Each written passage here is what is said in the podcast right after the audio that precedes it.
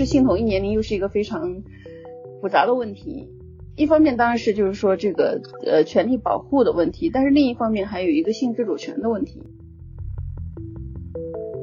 它就是 no means no period，就是它没有其他的隐含的含义了。就这个他们怎么那么难理解呢？对，我觉得它是跟那个整个文化也有关系，就是在整个性关系里面，女性永远被当做一个诱惑者的形象出现，那男的就是说啊，你诱惑我，然后我捕猎，对，然后我控制不了我自己，我是冲动啊。说那个时候呢，就是。很多男性自称就是自己是女权主义者或者女权主义的同情者呢，他很多时候他他不是为了服务这个女权主义而来的，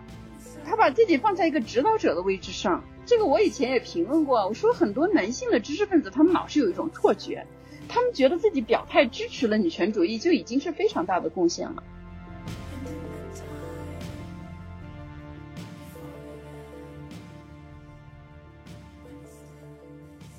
听众朋友们，大家好，欢迎收听本期的反向流行，我是青青子。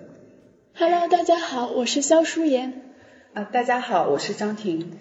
好，那这一期的话题呢，其实挺沉重的。我们也是昨天临时决定要加更一期播客，聊一聊最近发生的一系列舆论声讨事件。那相信大家最近看的比较多的，应该就是都美竹决战吴亦凡的事件嘛。然后他其实经历了一个不断曝光、发酵，然后双方交战的这么一个过程。除了吴亦凡事件，微博用户智坛女士发表一封公开信，声称女权博主周旋逸打着以爱之名的幌。同时和多名年轻女性保持关系，但由于吴亦凡事件的覆盖性，其实周旋逸并没有引发过多的一个讨论。这几起事件吧，在两周的时间里面密集发生，我们这几天也是一边非常愤怒，一边又各种跟进，生理和 精神都有一点精疲力尽。所以我们今天其实也想借着这几期事件做一个呃梳理性质的一个讨论。那这些事件虽然目前都没有定论，但它其实背后牵扯了长期以来性别暴力话题的不同层面，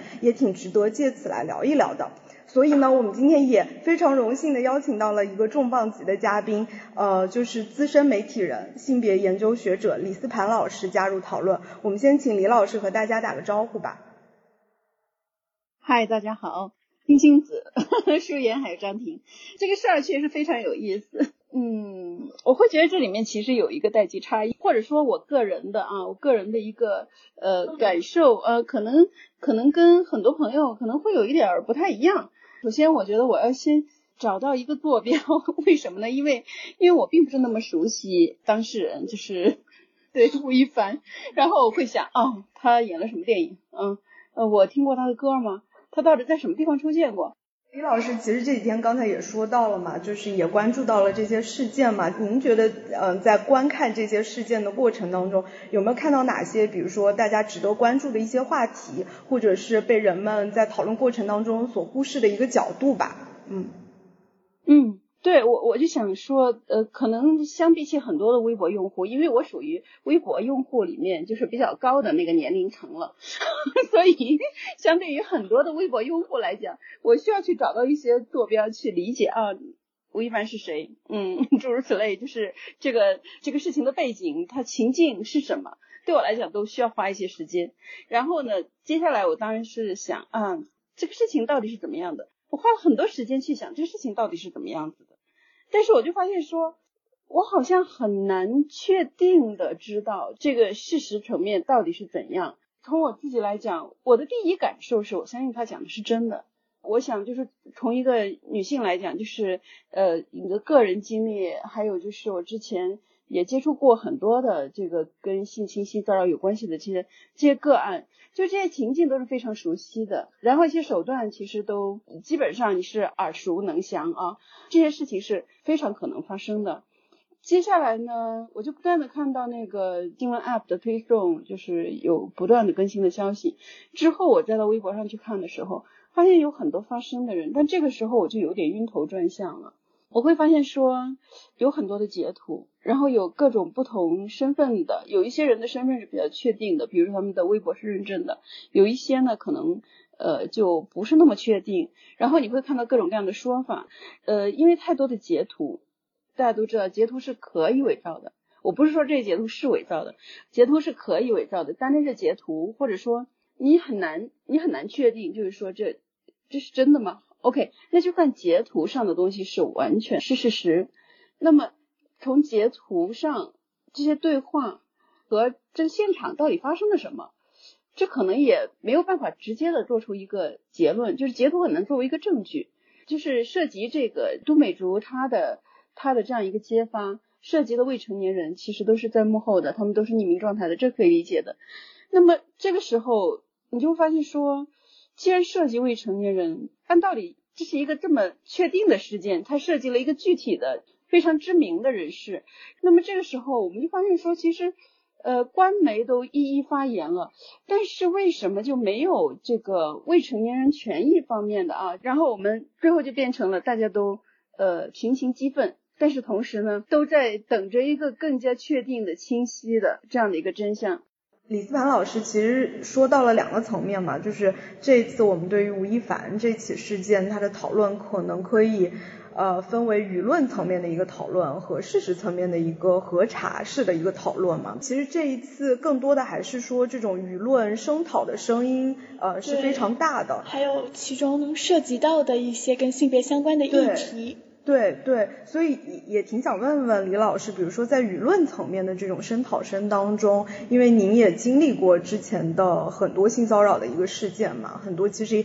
也非常的雷同，您有发现哪些可能是呃非常值得我们关注的吗？呃，就都美竹他讲到的一些情况啊，就是呃有几点嘛，一个是灌酒嘛，这个是很常见的，就是说这种饭局文化，或者说。男性已经有了一整套，就是他饭局文化几乎已经成了一种制度了，对吗？就是谁来劝酒啊，对不对？谁来劝酒，谁跟谁坐在一起，其实谁扮演什么样的角色，其实这些都都已经是非常熟练的一个一个合作机制，呃，而且往往是就是在这样的一个饭局文化里面啊，那个麦金龙啊，美国学者。那麦金龙他基本上在美国的这个性骚扰立法啊跟相关的这个就是理论发展里面，其实他的位置很重要啊。那麦金龙有一个很重要的一个论断是什么呢？就是说，他说性骚扰其实是一种就是性剥削跟经济剥削是的双重叠加。那其实饭局也是这样的一个东西，对吧？它往往是以一个工作的名义，而且它往往它可能。既是男性之间，就是说不断的巩固，比如说筛选他们的同伴，或者说他们的同谋，对吧？然后他们连接他们的这个网络，交换资源。但另一方面，也就是说，他们如何相互合作来占有，啊，来进行一个性的剥削，啊，那那实际上我对这个的印象是比较深的。然后这也是就是一开始看杜美竹的东西，我会觉得说我比较有同感。比较能够呃信任他说的这些东西的原因。嗯嗯嗯，其实这一点中还有一个就是呃吴亦凡他所围围猎的对象，我觉得也是非常有个共性，可能您在工作中也会遇到这样的情况，就是遭受围猎的往往是比较年幼，然后地位呃或者社会经验上。都跟男性有较大区别的，嗯，所谓的少女。就是其实这次在吴亦凡的这个事件里面，我们看到那些站出来发声的女性都有一些共同的一些特点嘛，比如说她们的年龄其实都在两千年，就是她们出生年份基本上在两千年左右，现在基本上十九二十岁。然后呃吴亦凡而且要求对方其实如果这是真的话，吴亦凡其实要求他们其实是处女嘛。他在那些对话的那些微信对话框里面，他反复提及你到底有没有被什么交付自己的全部。他会有反复的暗示，就比如说，对，就比如说那个 S N H 四八前成员张丹三他放出的聊天记录里面，吴亦凡就会提到，你没有傻傻的交付全部吧，怕你被人骗了。女孩子第一次很重要，不要轻易给出去。男孩子是没有第一次之说的，就是之类的。然后他会呃问那个女生，你乖吗？然后这一类的，呃非常典型的。男性对于围猎女性的要求吧，对，就是他可能这些女性都有这样的一个特征，然后这样的一个特征其实也是在就是这种父权文化下女性被性化的一个主要的一个方面，嗯。呃，实际上就是在这种，尤其是性暴力的案件里面的话，确实就是呃十十八岁到二十四岁，就是差不多相当于大学跟职场出街的这个呃这这个阶段的女孩子是比较容易遭遇这样的危险的。嗯，呃，对我之前遇到的一些案子，基本上都是这样的一个情况，尤其是这种我们说一对多的，基本上是固定的模式，然后其实也都是一些不太有社会经验，而且是，呃，尽管他们之间没有太过就是确定的一种权利关系，但是对于这些女孩，她们希望能够呃得到这种发展机会的这样的一个领域，那我当然是一个呃怎么说呢，就是他拥有巨大的这样的一个资源的人。嗯，是，对，有很大话语权。嗯，而且我觉得这可能在娱乐圈是一个更加加剧的这种权力不平等的一个关系嘛。比如说韩国之前的那个李胜利事件嘛，就会发现娱乐圈其实是一个性剥削的这么一个温床嘛。因为呃，长期以来，idol 其实被认为是粉丝的一个幻想的一个对象嘛，所以当这些偶像要对这些所谓的呃权力下位者进行一个性剥削的时候，他其实更加方便。是是是，我想其实这样的事情，我们我们大家其实都是心知肚明的，就是娱乐圈它其实是这些事件特别多发的，我们都知道他们有这样的潜规则，我不知道你们有没有，呃，你们可能没有留意，我记得十几年前有一个女非常不知名的女演员叫做张玉。他就是不知名，然后呢，他检举几个导演啊，几个男的导演对他进行性剥削。我想就是说这种事情都是一对一对多的，就像好莱坞的那个那个叫什么，韦恩斯坦，对韦恩斯坦，韦恩斯坦事件也是一样啊。但是当年张玉出来的时候，他简直成了一个丑角啊，他成了大家呃讥笑的对象。所以我觉得这个很有意思，就是。我我我我可能这样这样讲好像有点倚老卖老。我觉得娱乐圈潜规则仍然是这个潜规则，但是他的观众的群体在变化。这些能够把偶像托举起来的这些观众，他们同时又是，就是说呃对自己的自身的权利，然后呢确确实实就是说，尤其是女性之间，对于这种我们说的这个身体自主特别有共情的。这样的新的一代，呃，这个是我觉得跟跟之前张玉他遇到那个环境、那个舆论环境是特别不一样的。当然，张玉当时遇到的呢，就是说，呃，也也没有现在这样子的一个个人化传播的社交媒体。当时就是说，无论是传统媒体，还是我们说到的，就是说 Web 一点零，就是论坛，其实大多数情况下都是呃男性主导的。所以他是得不到支持的，但是呢，就是像吴亦凡这个事情呢，我我我确实看到，就是说，也许就是娱乐圈的这些老规则。他现在遇到了一个新的一代。嗯嗯，对，其实，在吴亦凡事件里面，我们也会发现说，就是可能真的跟这几年这种性别意识或者女性意识它有所发展是有关系的。这些出来爆料或者是讲述自身经历的一个女性，比如像张丹三，她其实是一个非常具有主体性的一个女性嘛。嗯，当吴亦凡提出一些非常不合理的要求的时候，她是会找到一些方式和策略去拒绝的。嗯。而且哪怕就是从吴亦凡，他七年前，他其实从韩国回来的时候有过一个绯闻女友，然后叫做林希亚，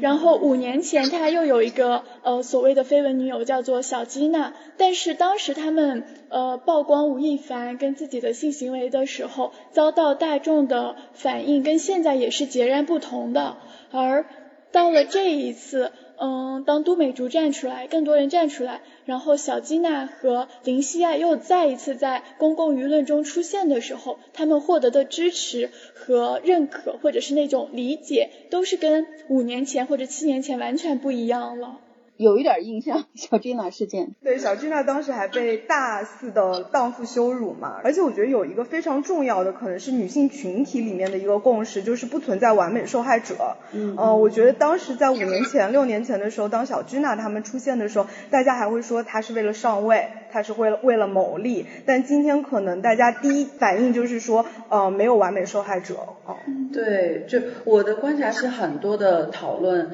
即使。那个 受害者的描述里面有一些不完美，或者是呃不是那么契合，有漏洞，或者是可以被攻击的地方，大家其实觉得完全都可以接受。对，而且我觉得就是。这一次我们也能看到，比如说像呃都美竹站出来的时候，她同时其实不是在为自己发声，她是在为更多背后的那些沉默的被就是施暴的这些女性发声。我觉得这也是非常让我动容的一点。她放出来的聊天记录中，跟工作人员有好几次的对话，就是他们还在上高中，我要保护他们，我不能把他们的信息给你。你能不能放过他们？就是说，他觉得自己的人生已经毁了，可是他要保护那一些还在上高中的妹妹们，或者是呃女性同胞们。然后我就会在想，事件出来之后，更多的女性出来发声了。我在想到底是这种女性共同体之间的力量给了都美竹这样的人勇气，还是说？有他们的存在，才推动了大众空间的舆论的变化。我觉得这两者之间的那种相互改变也是挺微妙的。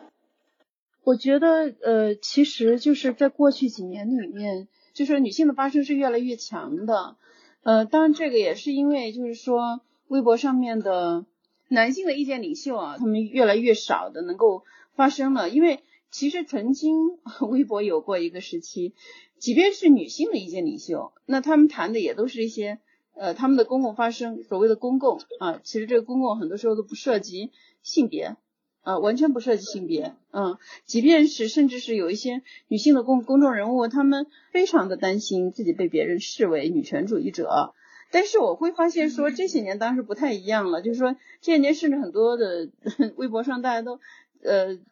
呃主流的声音是自称自己是极端女权啊，然后。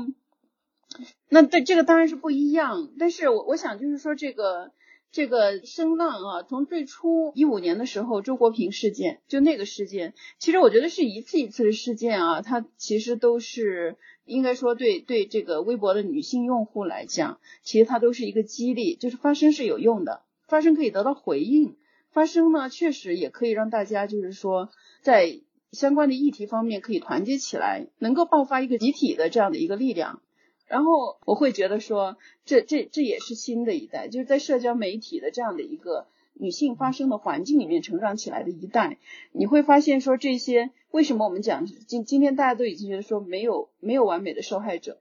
实际上当事人是越来越呃敢说了。呃，我记得一四年啊，一四年在呃，其实那个厦门大学的性骚扰事件，我不知道你们有没有印象。厦门大学性骚扰事件的当事人实际上是通过微博来爆料的，但是呢，其实他们还是不太敢讲，不太能讲，就是相关的一些细节。但是你会发现，说近期的一些女性的爆料，其实他们他们是能够战胜这种对性的羞辱。我觉得这一点这点挺重要的。其实它它有一个很积极的作用，因为以前性的羞辱是针对女性的。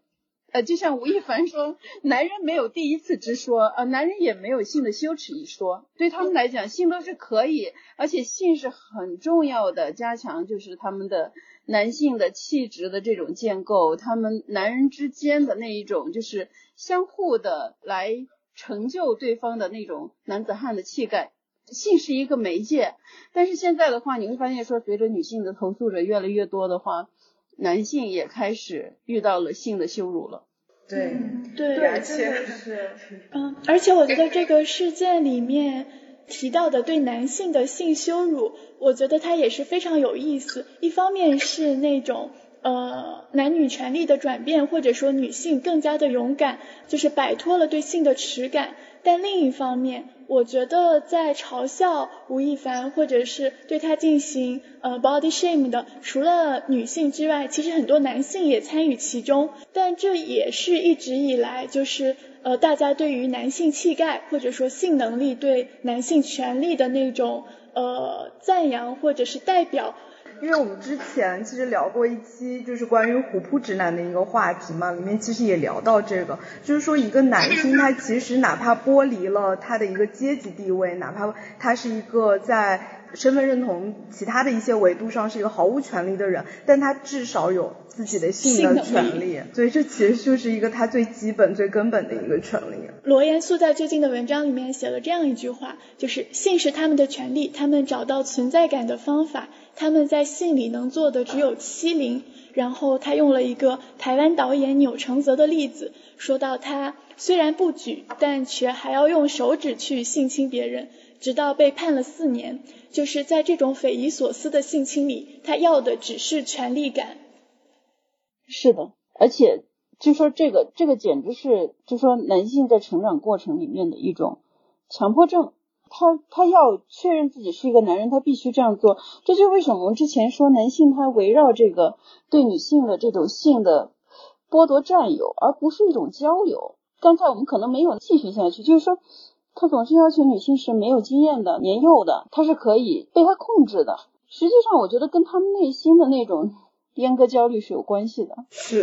这个就是千鹤子老师在《艳女》里面，因为只有女性是。乖的处女，没有什么性经验，非常年轻的，才便于他们剥削，而不是便于他们把女性当成一个平等的人来交流和爱护，建立亲密关系。对，对，其实女性在这里面，她本身就是一个工具，她甚至不是一个人，就是我借由这个工具去证明我自己的男性气概。嗯嗯，不好意思，说出了过分这个话，真的有点 确实很过分。就是我观察到，虽然我们看到了很多的进步，或者是呃跟过去较大的变化，可是哪怕都美竹这样一个勇敢的女孩子，她在呃自白信里面还会提到说，我已经是烂裤裆了，在我以后的人生中，哪怕呃结婚生子，我的婆婆、我的丈夫也会因为这个事情一次一次的羞辱我，所以她其实还是有那种呃带有。就是社会印象的呃自我的羞耻感的，而同时呃也有一些男性或者是所谓的路人提出言论说，嗯，饭圈文化难道不就是女性排着队等待偶像翻牌吗？所以他们会觉得你是粉丝，你喜欢这个偶像，你就是愿意被他呃性侵。就是我先稍微澄清一下，就是都美竹说的那个话，其实不是他自己认为自己烂裤裆，他说的是外界认为他是烂裤裆，哦，就这个还是有很大不一样的。一个就是一个是说他把这件事情内化了，一个是说他承认外界的一些道德的规范对他还是有一定的一个影响的。对他原话是大众早已认为我是烂裤裆。但我觉得这个里面可能可以值得聊一聊的一个话题，就是关于性同意这件事情。对。嗯，因为无论是吴亦凡那个事件，还是就是周旋义那个事件，嗯，然后我觉得就是我们如何去定义所谓的 consent 这件事情，其实长期以来都是呃性暴力话题里面一个聚焦的一个点嘛。嗯。这次其实又被拿出来说了。嗯。不知道李老师对性同意这件事情有没有一些研究？我我觉得性同意，我当然是觉得应该有积极的同意这样的一个啊，就是说不仅仅是说不的权利，其实应该有积极的同意。就是我很多时候我没有说不，那可能是情境式啊，比如说我们陪着这个当事人去报警，然后警方最大的问题就是他们接警的全是男的，然后。就特别让人难受，就是你整个过程里面，就是关于性的那个，你问的这个当事人也都是男的在问，这确实是很容易造成一种伤害的经验，就就是二次伤害啊，尤其对于非常年轻的人来讲，呃，然后呢，嗯，我也。知道，就是说我们现在就是司法的部门，其实对这个性别是不太具有敏感性的。但是就是说这个这个积极同意的问题呢，我我我可能说可能会说的远一点，就是我觉得积极同意，它是我们得要看放在情境之下来看。因为你们你们提到了另外一个案子，另外一个呃事件，讲的就是说早晨醒过来的时候，是吧？对对，就是周玄逸那个事件，就是他处在睡眠的状态中，然后被侵犯了。对，这个 我应该怎么说呢？我觉得取决于关系。嗯，在这件事情上，我可能就是呃。稍微有一些不同的一个看法，也是因为我今天其实看到陈雨伞发布了一篇文章，叫做《为什么需要从吴亦凡事件聊聊性同意》嘛，然后它里面其实是去定义了性同意，它指的是双方都非常愿意参与某种性行为，而性同意的形式既可以是口头上的表达，也可以是肢体动作，但都需要确认这一切的发生是在没有胁迫、主观意愿的情况之下发生的。同时，他也提出，性同意并非一个连续性的判断，也就是说，当对方同意了行为 A，并不意味着他也同意行为 B。比如，对方答应了跟你一起回家，但这并不意味着他答应和你发生性关系。然后呢，他也举例了，比如说像性同意，它其实也意味着随时可以说停下的权利，也就是说，这份同意是可以撤回的。哦，我觉得周选义的那个事件里面，可能他其实违反了，就是性同意并非是一个连续连续性的判断这样的一个定义。他可以这次跟你发生性关系，但他不代表我每一次要跟你发生性关系，哪怕我们俩是在一个比较浪漫的或者是在一个亲密的关系里面。哦，嗯，我觉得很大的一个问题是，很多男性对于亲亲子刚才说的这些，他没有。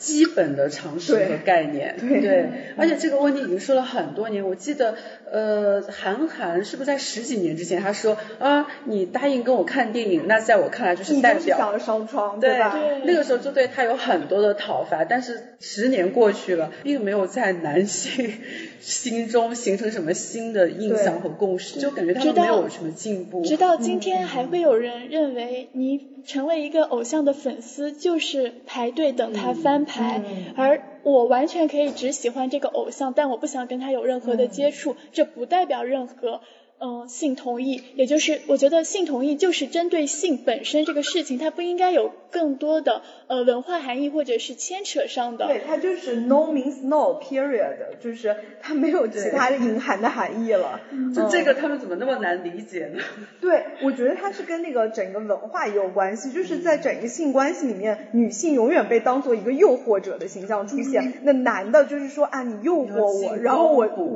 对，然后我控制不了我自己，我是。冲动啊！而且他们会觉得女性她是一个含蓄的，不能直观表达自己性需求的。他认为你在半推半就，他觉得你在欲拒还迎。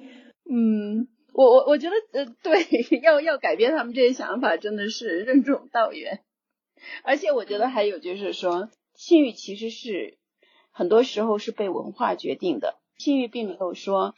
我有这个欲望，它就是自然的。其实不是这样，其实我们有很多的文化观念，它其实是掺杂在我们的这个性的活动里面的。那么，其实我们的这个性的文化本身，它就支持了就是男性的这一套我们说的就是 no 就是 yes 的这样的一个观念，因为它否定了女性的性表达。嗯，是，我觉得真的是，嗯。嗯，跟他们所接受的那种所谓的性教育也是有关系的。嗯，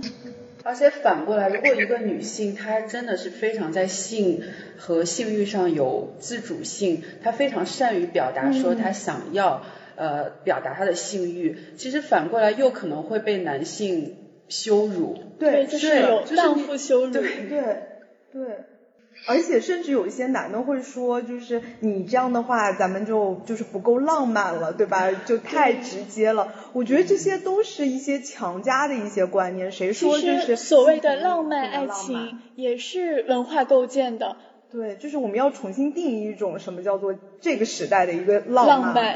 而不是说全都是大写的男人所定义的浪漫。而且我觉得性同意之所以很关键，是因为我们会发现说很多的这种性侵也好、性骚扰的行为也好，它其实就是发生在熟人之间嘛。然后呢，又因为这个熟人的关系，然后如果一旦发生了这种性侵或者性骚扰的指控，就常常会陷入就是各执一词的所谓的罗生门嘛。嗯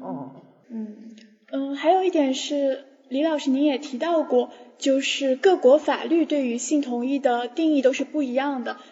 呃，他们讲的，呃，吴亦凡是有，他是已经移民加拿大，或者是有加拿大公民权，或者是定居权利，是吧？对，好像是说的华裔加拿大人。对，我网上的一些讨论啊，有点过啊，就好像这个跟加拿大这个国籍有关系啊。但是事实上，我觉得就是说，唯一跟国籍有关系的呢，就是我们要判断。如果说他涉及未成年人，那么如果说在中国的话，那你是呃十四岁以下，那其实是没有一个合法的性同意权的。简单来讲，就是只要发生性关系就一定是强奸。但是很可能呢，就是说这些孩子呢，他可能都是十四岁到十八岁之间。如果是按照那个呃这个都美竹他他的经历的话，可能都是在这个年龄区间。那么这个年龄区间的话呢，其实呃因为近年就是我们国家有很多啊关于未成年人性侵害的一些一些新的一些规定出来，对吧？那么这个可能呢，就是说这种。监护的啊，就是监护的关系啊，教养的关系。那这些可能在十四岁到十八岁之间呢，可能要被考量进来啊，因为这是有一定的权利关系。但是加拿大的话，他们的性同意年龄十六岁，比我们年龄要大一些。简单来讲，就是说违反如果是个加拿大人的话，应该他的就是说他会更危险一点，因为他们的性同意年龄更高。同样的，就是说在十六岁到十八岁之间呢。他们的规定好像是说信任关系跟这种经济依赖的关系，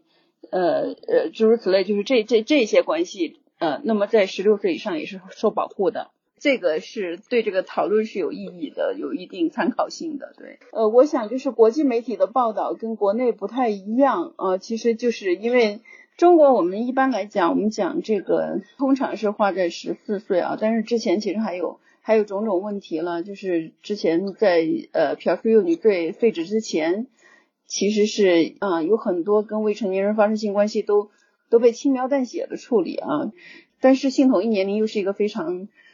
复杂的问题，一方面当然是就是说这个呃权利保护的问题，但是另一方面还有一个性自主权的问题。北美如果没有记错，就是北美还有让我想想，台湾应该也也有，就是有我们说的两小无猜啊。就是，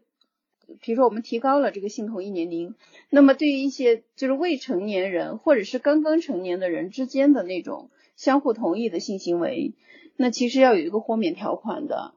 其实这也是我说的，就是我我们还有一个要要保护这个对性自主权的问题。那其实我们现在其实未成年人他性成熟也很早，他也有他的性需求。对我觉得其实这个中间是有一个就是两难哈。然后，嗯，从我个人来讲呢，可能我会更加的这个呃关注，就是说呃对双方权利关系的这样的一个考量。当然呢，就是说对年龄的一个考量，比如说两小无猜的话，呃相差是，比如类似相差三岁五岁，就是根据不同的年龄段啊有一些规定。但是不管怎么样，就是吴亦凡他肯定是 肯定不属于这个两小无猜。但是我觉得，当当然是年龄的部分是考量到了，就是呃年龄差的部分，其实也是考量到双方的这种呃，比如说认知啊、阅历啊、呃相应的社会资源这些都考虑到了。但是我我觉得更多的，与其是关注年龄呢，不如就是对双方的这样的一种可能存在的这种呃权利的关系，就是在法律上有更更细节的这种考虑。嗯嗯，我觉得这个挺重要的。嗯，其实年龄也不能一刀切嘛，它其实不同的情境下还是有不同的一些嗯情况的嘛。嗯，是是的，所以违反这个事情其实真的是需要，真的需要警方介入。我觉得如果是涉及就是涉及未成年人的话，嗯，那其实他面临中国跟跟加拿大两国的这个。法律的问题，还有就是我们要看，就是在这个案子里面，如果他真的进入司法程序的话，我觉得倒是一个非常好的机会。就是说，比如说对这种呃都美竹讲到的这种饭局，就是说对于这种所谓娱乐圈的日常进行一些司法上面的审视，我觉得是非常有必要的。嗯，我觉得是，而且就这种所谓的饭局或者酒桌文化，真的是。发生在行行业业，就不仅仅是娱乐圈嘛。嗯，我觉得是这种整体的这种文化的观念是需要转变的。嗯嗯嗯。而且在吴亦凡的那个事件里，比如说我们看到女性她其实是有一些新的这种意识的提升，对吧？然后，但是我觉得那些所谓的男性他在呃性侵的过程当中，他的那个手段也是非常老旧的。比如说他会承诺你，我给你所谓的那个爱，对吧？我会对你负责，我给你资源。其实早三十年前就是这样的。男性他对于情感关系的看法，或者他认为自己应该在情感关系中提供的东西，并没有与时俱进，非常的落后。嗯，这跟整一个性教育的缺失也是非常有关系的嘛。所以最近几年，其实很多时候大大众也在呼吁说，要加强对就是儿童的那个性教育嘛，因为这不是就是一日练成的嘛。嗯，其实现在我我我觉得是很有问题的，就是在二十一世纪的这个这个二十年里面，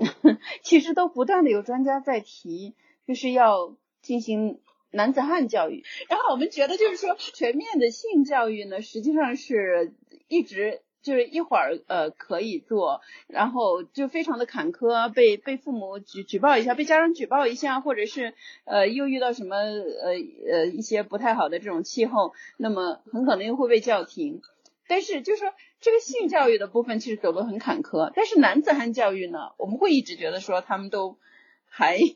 就是拥护者慎重是吗？但是我觉得男子汉教育真的很多时候是有毒的。我们把它提出来，其实就是说，除了加强他们的那种阉割焦虑，其实没有别的办，没有没有别的结果。对，正因为在这样的环境下，在大部分男性都呃性别意识缺失的情况下，为数不多的呃声称自己能够理解女性，或者是声称自己是女权主义者的男性博主，就会受到格外的关注。对，其实接下来也想跟李老师。聊一下智坛女士吧，然后曝光女权博主主周旋义这个事件嘛，然后刚才我们其实也大概的描述了一下周旋义事件的一个经过，呃，然后我其实之前也看到李老师在微博上有对周旋义事件进行评论，然后还挺想请李老师展开讲讲的。嗯，其实我很久以前我大概写过一篇男性的女性主义者啊。对，我就觉得，但跟现在有一点不太一样。早期的男性的女性主义者呢，他会说啊，我是支持女权主义的。比如说有一位学者啊，我就不说，呃，我我在一篇专的文章里面专门是跟他对话啊，他说他是支持女权主义的。然后呢，他的女权主义最初的启蒙呢是戴锦华给他的。啊，他北大毕业的嘛，啊，这很明显，戴锦华给他女权启蒙，因此呢，他大概他的意思是，他觉得现在的很多女权主义不太正宗，所以我我我说那个时候呢，就是很多男性自称自是自己是女权主义者或者女权主义的同行者呢，他很多时候他他不是为了服务这个女权主义而来的，他把自己放在一个指导者的位置上，这个我以前也评论过，我说很多男性的知识分子他们老是有一种错觉。他们觉得自己表态支持了女权主义就已经是非常大的贡献了，他们还会提很多很多的建议，各种各样的建议。所以呢，就是呃，对我我觉得就是说，他们往往觉得自己想到了，呃，自己就可以成为一个领导者跟指导者啊。那我觉得是非常有意思。当然，我想的是这两三年我会觉得，呃，社交媒体平台，比如说新浪微博啊，它的那种流量为王啊。就特别的严重，这是我们如果说作为女权主义者的话，其实是需要警惕的一点，就是当社交社交媒体的这种流量经济已经到了登峰造极的地步的时候，就是我们看起来是非常自主的发声，对不对？然后我们发声，我们也能得到回应，但是呢，你是不是会觉得说，作为一个女权主义者，在这两三年来，我们特别容易被取悦？我们既可能很容易被取悦，也很可能被规训。在我们不知道的这种情况之下，比如说我们在说一句话的时候，我们都会想啊，这个会不会被人骂？然后这个从女权主义的角度，政治正确吗？因为现在现在那个女权也成为很重要的一个流量的来源了。那这个时候呢，我就经常会观察啊。其实我 我我觉得我既是一个微博的。嗯，比较积极的一个参与者，也是一个观察者啊。这个我我会注意到，这两年就是会有越来越多的人，就是呃，愿意来抓住这个流量。当女权议题是如此受欢迎的时候，那么一个人他有女权的表态，可能并不意味着他是一个女权主义者，或者说他真正的支持女权主义，而是说他希望自己 被欢迎。或者说他拥有某一种被欢迎的能力。嗯，对，这其实转化成了他自己的一种资本，有时候是一种文化的资本，有时候其实是一种性的资本。嗯嗯，就女权成为一个时髦的话题，而他讨论女权，就证明他是一个呃处在。时代前线，或者是有现代意识的人。那我也看到另一种声音是说，啊，你甭管他是想贴金还是他想分流量，但是你他他只要加入进来，你把他团结进来，那就是女权的声势就浩大了嘛。你甭管他是真的假的。那李老师怎么看这种呃评论这种声音呢？嗯。怎么说呢？其实我是一个在大众传播领域希望能够呃倡导这个性别平等的这样的一个人。那么可是现在的话，当女权特别带流量的时候，那我又会想，这样就够了吗？就是我们要的那些改变，它真的可以？比如说，我们会发现，这就是就是近几年的变化，是吧？呃，比如说有很多的产品，他们都会来迎合女性的，就是说。Girl Power 这样的一个概念，对吗？或者是或者是类似女性互助这样的一个概念，然后你会发现说，呃，类似女性互助这样的一些行动连接的行动，其实是可以被呃，就说它是可以做的，但是其实有相当多的一些活动，我们也知道就是是不可以做的啊。女权主义在社交媒体上是如此，就是能见度这么高的时候，可能我们需要再进一步思考的就是说。呃，比如说哪些哪些声音是没有发出来的，或者或者说哪一些行动它可能已经被终止了，对吗？所以，我我们可能需要问的就是这样就够了吗？这样就够了吗？然后，呃，我们也知道，就是说，呃，因为我我们现在的这个女性在社交媒体也好，在在这样的就是互联网的这样的一种，嗯，我们讲的就是。它是靠私域流量驱动的一种商业模式里面，年轻的女性，对吧？是是一个很中间的一个力量。但是呢，我们也不要忘记了，就是从女性的这个呃，我们我们的，比如说我们的劳动收入啊，这个是都有数据可查的。实际上，我们的经济实力是比男性更低，对不对？但是呢，目前这样的一个政治经济的这样的一个架构之下，可能呢，就是。因为我们是这一个阶段的某一种经济上的驱动力，所以呢，我们很容易被取悦。然后，呃，那些，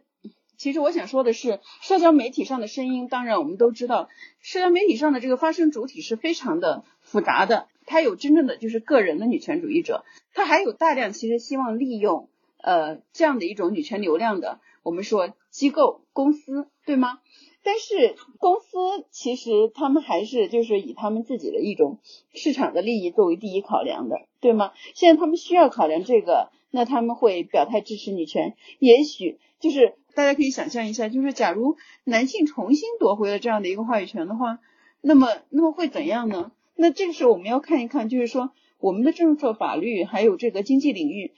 到底改变了多少呢？嗯，所以其实。呃，李老师说的就是还是得在制度性的一些层面做一些推进嘛，嗯，不能只停留在社交媒体的那个舆论空间进行一些讨论。而且就是在社交媒体的舆论空间，它其实获得利益或者取得胜利的是资本主义，而不是女权主义。流量收割的逻辑下，可能是这样的。对，我其实还想起来，就是因为我最近就是采访了贺慧美嘛，问了她一个问题，就是她如何看待就是这这几年就是这种女性主义的思潮，呃，跟刚才李老师说的特别像，就是说这波讨论一是更多局限在社交媒体，就有一些深入讨论的一个主体，还是主要限于就是学院跟知识界嘛，然后到了大众文化的领域，它其实呈现出来的那个状况是非常不一样的，比如说他举到了宫斗剧。那种例子嘛，那宫斗剧表面上看是大女主，对大女主这样的一个意识形态，但它其实设定还是设定在后宫的，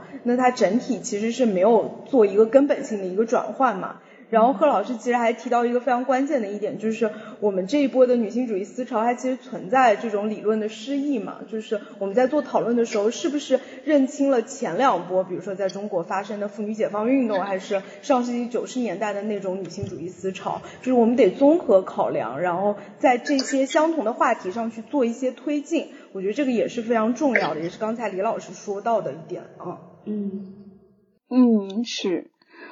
嗯。是这样的，呃，我会觉得其实你可以想象一下，就是这是这是微博，如果你到那个你到快手或者是抖音上面，你会发现那是完全不一样的一个受众群。嗯，是，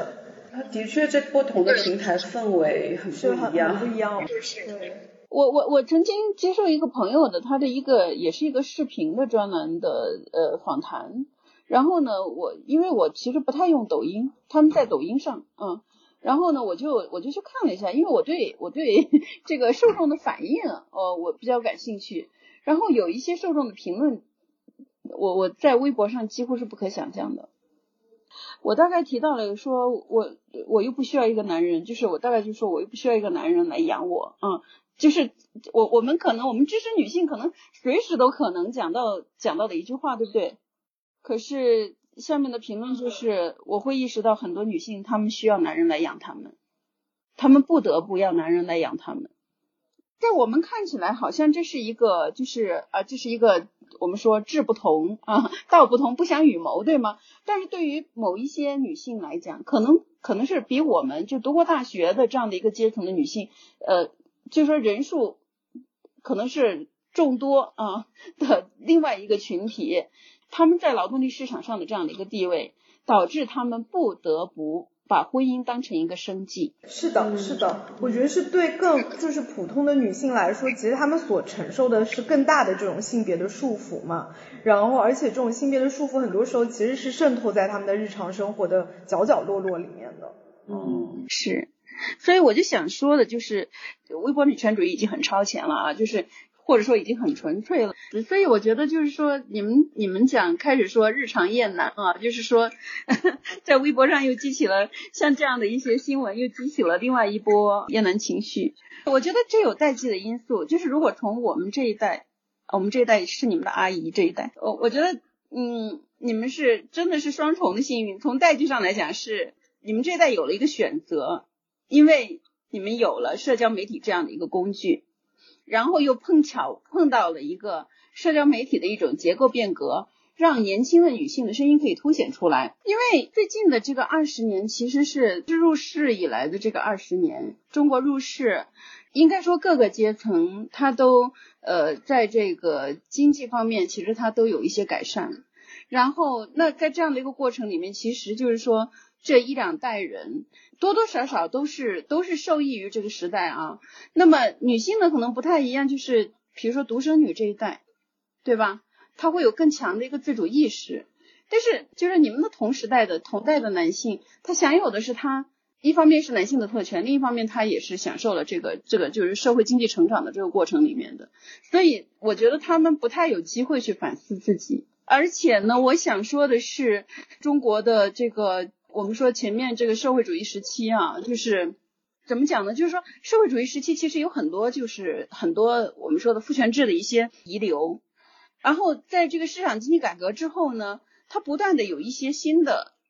就是我们说的无无论是就是男性特权也好，关于呃所谓男子汉男子汉气概的一些观念也好，实际上它这种它都是在不断的跟随这个社会经济的发展，它会。有新的变种，嗯，是是是，对，哎，就是我们回到刚才所说的，就是这这波新兴出来的这种男性女权主义者。就是一方面，我们肯定确实希望说有一些男性可以参与到这样的一些呃思潮当中，对吧？作为一个同盟者参与进来。但另外一方面，我们的确也看到，比如说 从周旋义的人设翻就是出现了一些投机主义者。对，就是他们有一部分是投机的，然后有一部分他们可能自身都没有意识到自己其实只是一个在知识层面上理解了。很多男性可能认为自己是一个 totally 的女权主义者，或者认为自己。做的已经够多了。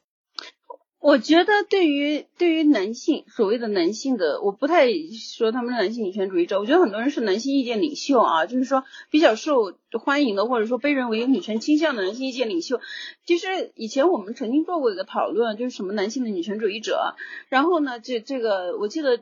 长平啊，他讲过，我觉得他讲的很有意思。其实其实成为一个女权主义者，其实是意味着你要自己自我放弃很多东西的。我还看到有人说，你要保持你的男性的认同，和你保持女权主义的认同，这是冲突的。然后张平他当时用了巴特勒的一个说法啊，就是说，他说废学就是不是男性的意见领袖，他们很多时候表达的，他们问题不在于他们知识太少，而在于他们知识太多，而且他们放不下那种知识分子的那种，就是一种非常传统的一种认同啊，就是。我我想说的是，女权主义，女权主义的这个，我们说它的理论其实是从运动来的，所以我们说女权主义跟马克思主义一样，它都是一种实践的哲学。我觉得女权运动一点都不缺男性知识分子，缺的是男性的行动者。这个行动可能是非常非常小的事情，就是比如说每一个公司啊，每一个公司行号，每一个行业都有饭局，这些饭局很多时候都是老男孩的饭局。如果你是自认为自己是一个女权主义者，作为一个男性，你能在这些饭局的最恶心的部分进行某一种干涉吗？你在面试女生啊，或者是无论是招生的面试还是招工的面试，那你发现她仅仅是因为她是女生而被不公平的筛掉的时候，你你能那个吗？你能出来说话？你能你能出来反对吗？如果你什么都没有为女权主义者了，没没有为女权主义做，那么你何以证明自己是一个女权主义者呢？哦，根本不能。对，觉得就是，如果一个男性他说他是女权主义者，就是那你就去做你能做的，你不需要一直表态，尤其不需要一直在女性面前说，哎，我是我支持你们，我是是女权主义。不需要停留在口头表达，或者是尤其是像公共空间，然后传达自己的理论。对，而且他那种理论的输入就有一种，你看我懂得比你多，其实本质上还是一套父权的逻辑，就就是爹位女权，对，真的是。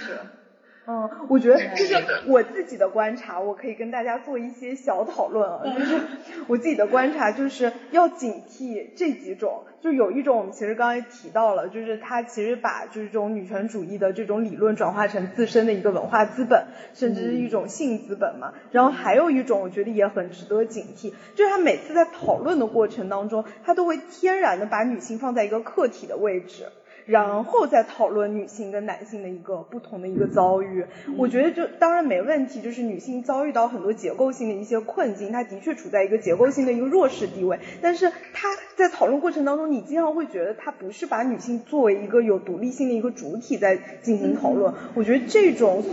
所谓的男性意见领袖其实也非常值得警惕。还有一种就是，嗯，这种人。其实我也碰到的非常的多，就是嗯，他觉得他自己习得了这一套女性主义的理论，然后这些女性主义的理论可以作为排挤其他普性男的一种资源，嗯，他就是使自己鹤立鸡群的资本。对，然后他就觉得说，你看，就是我我习得了这一套，然后我比别人更优越，然后我也。不屑于更加普通的男性为伍，我觉得这一群人也是也值得我们去警惕。然后最后一种，其实我觉得是一个我自己日常生活当中的一个检验的一个小的一个标准，就是说这个男性他是否对其他弱势群体有共情。就是他不是把女性问题作为一个特殊的一个群体的一个问题在对待，嗯，所以我会有一个检验的一个标准，就是看他对可能跟普通、跟弱势的其他的一些群体有没有自己日常的一个关注，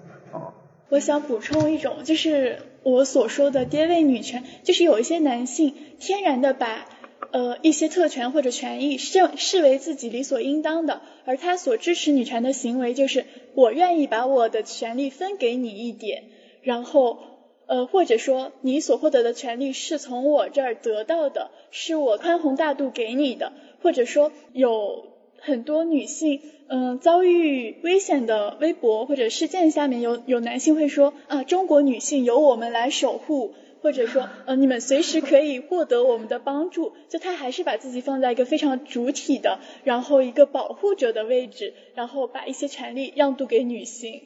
嗯。嗯，这与其说是把权利让渡于女性，不如说这是一种 PUA 的这种做局，就是好女人跟坏男人一起合谋。嗯，对，这个比喻非常的精辟。嗯。